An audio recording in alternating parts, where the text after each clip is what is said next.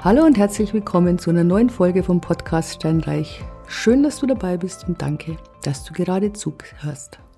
Heute reden wir über Mindset-Arbeiten und zwar nur über Money Mindset.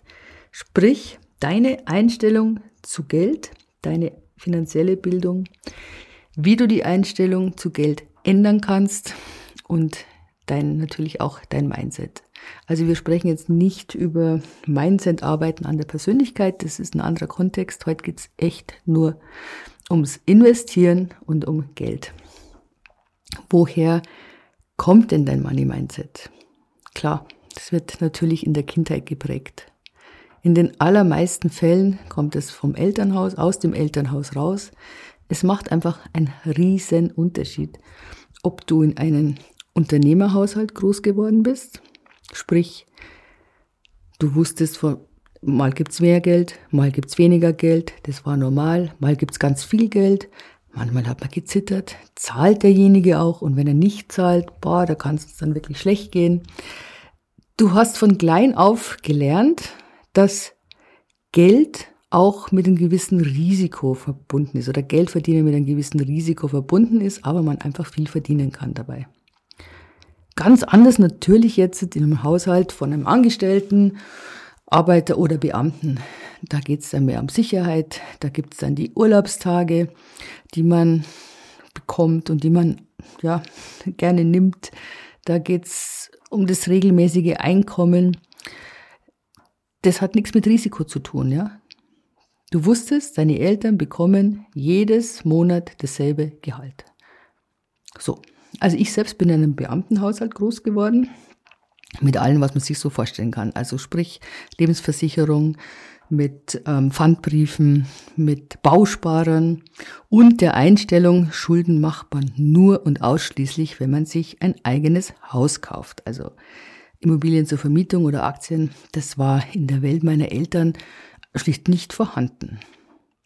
So bin ich aufgewachsen. Ich bin auch in einem gewissen positiven Kontext mit Geld aufgewachsen, dass meine Eltern sich einfach nie um Geld gestritten haben. Das war jetzt nie negativ besetzt, ja. Ähm, das, ich kann mich wirklich nicht erinnern. Die hatten wirklich wenig. Mein Vater hat äh, studiert und trotzdem musste er Familie ernähren. Also das war wirklich nicht so, dass die viel Geld hatten, aber die waren immer großzügig. So bin ich dann eben auch aufgewachsen, so habe ich das übernommen und ich habe mich auch noch nie mit meinem Mann über Geld gestritten oder um Geld. Das war noch nie ein Thema und wird auch nie ein Thema werden. Und das, dafür bin ich jetzt sehr dankbar über diese Einstellung. Alles andere musste ich mir tatsächlich auch erst erarbeiten, ja. Dieses Loslösen von Sicherheitsdenken und so weiter. Und ich weiß nicht, ob du dieses Buch von den Kiyosaki kennst, Poor Girl, äh, Poor Girl sage ich schon, schau, Poor Boy, Rich Boy. Ähm, das solltest du lesen. Ich kenne eigentlich keinen Investor, der das nicht gelesen hat. Also das ist tatsächlich ein Buch, nur ganz kurz, falls du es wirklich nicht kennen solltest. Es geht um einen Jungen, der eben in einer ganz normalen, eher kleinbürgerlichen Familie aufwächst, aber einen Freund hat, dessen Vater Unternehmer ist und der ihm das so beigebracht hat, diese Einstellung zu Geld. Wie kannst du Geld vermehren? Wie lässt du Geld für dich arbeiten? Auch dieses, Mensch, du gibst was aus und du bekommst es auch zurück. Also nicht dieses äh, Geizige, dieses äh, sich an jeden Taler festklammern. Ganz wichtig. Also wenn man dieses Buch liest, dann ist man schon mal ganz positiv gestimmt. Und dann sind wir eigentlich schon mittendrin im Mindset-Arbeiten. Denn du kannst natürlich diese Einstellung ändern, deine Einstellung zu Geld. Das ist ganz klar. Du musst aber daran arbeiten. Und wie machst du das?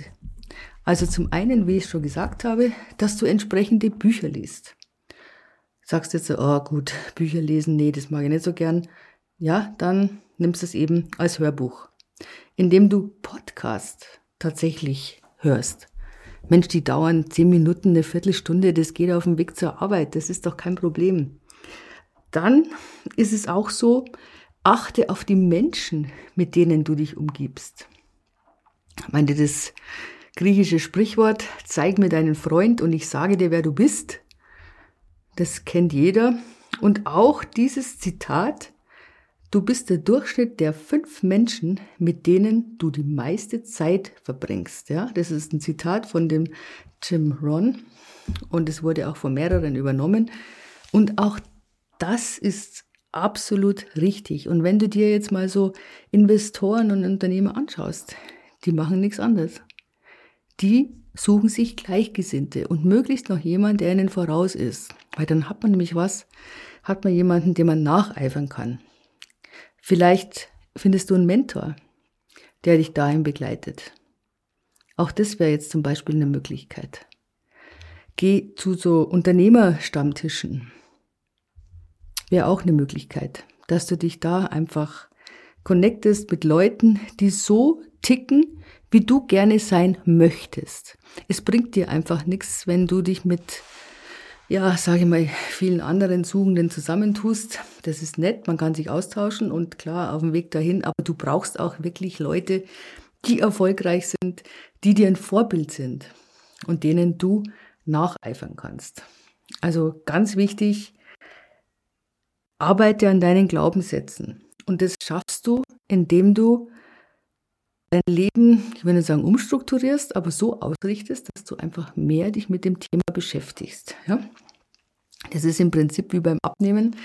Ähm, wenn du deine Ernährung umstellst, und umstellen heißt, du musst über einen längeren Zeitraum wirklich bestimmte Sachen essen oder darfst bestimmte Sachen dann eben nicht mehr essen, wie auch immer, so dass sich das so richtig in deinem Gehirn so manifestiert, dann ist es gelungen. Und mit dem Money Mindset arbeiten ist es auch nichts anderes. Du musst dich immer wieder mit dem Thema beschäftigen, nicht locker lassen, immer dranbleiben. Du musst dir ein Ziel setzen. Ganz wichtig. Setz dir ein Ziel und dann versuche, dieses Ziel zu erreichen, indem du wirklich vom Kopf her dich drauf einstellst. Und gerade diese Kopfarbeit ist so irre wichtig, diese Vorstellung. Ich war kürzlich wieder beim Vortrag von Jörg Löhr. Ich weiß nicht, ob du den kennst, wahrscheinlich schon. Das ist einer der bekanntesten, also wirklich bekanntesten Motivationstrainern. Und der hatte damals die Handballmannschaft, ich weiß es nicht mehr, was war, ich glaube 2009 trainiert. Und die haben sich auf die Fahne geschrieben, Projekt Gold. Boah, das war also wirklich, das war jetzt nicht selbstverständlich, dass die Gold gewinnen, ja. Im Gegenteil, Frankreich war übermächtig, aber dieses Arbeiten im Vorfeld, in den Köpfen, dieses Projekt Gold, dieses Projekt Gold draufdrucken auf T-Shirts und und an die Wand hängen und immer dran vorbeigehen, dieses Einschwören auf dieses Thema hat maßgeblich mit dazu beigetragen, dass die tatsächlich Gold gewonnen haben. Es ist natürlich nicht immer so einfach, das schreiben wir, das hängen wir an die Wand und dann kommt mir alles zugeflogen.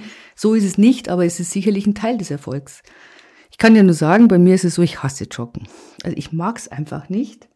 Hab dann immer so Nolens, Wohlens fünf Kilometer und ich schwöre dir, nach fünf Kilometern hat mir dann die linke Hüfte wehgetan.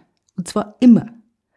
Ich habe mir dann gedacht, na, heute könntest du ein bisschen länger laufen. Und mein Körper wusste, fünf Kilometer ist es okay für sie. Passt alles. Nach fünf Kilometern war Schluss. Ich bin, ich glaube, drei oder viermal mehr als fünf Kilometer gelaufen, aber ansonsten nicht. Weil ich es eben nicht mochte und mein Körper ließ sich dann auch nicht überlisten, weil mein Unterbewusstsein ihm gesendet hat, du passt schon, das reicht dir.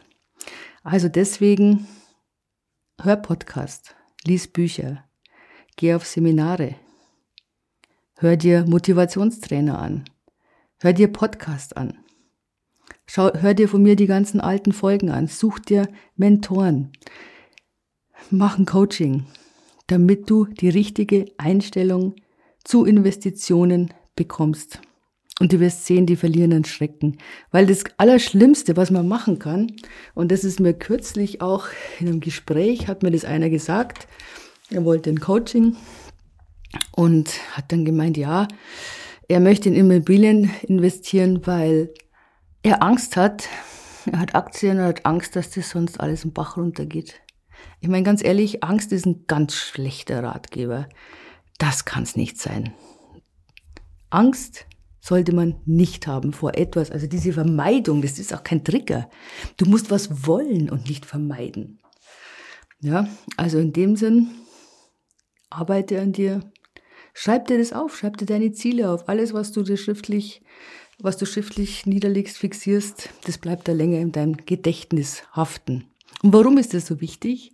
Weil du nur dann an dich glaubst und nur dann daran glaubst, dass deine Investitionen Erfolg haben werden. Und glaube mir, die werden erfolgreich sein, denn du bist gut. Du weißt, was, was du achten musst. Du hast dir dein Ziel gesteckt, das genau zu dir passt. Und wenn du eher risikoavers bist, dann wirst du dir das entsprechende Objekt, die entsprechende Immobilie eben raussuchen. Das ist so. Wo ein anderer sagt, ach gut, da nehme ich ein bisschen einen höheren Kredit auf, da wird deiner niedriger sein, aber du wirst es tun. Und du wirst damit glücklich sein. Deswegen arbeite an deinem Mindset und du wirst Erfolg haben mit deinen Immobilieninvestitionen. In diesem Sinne, danke, dass du mit dabei warst und wir hören uns bald wieder.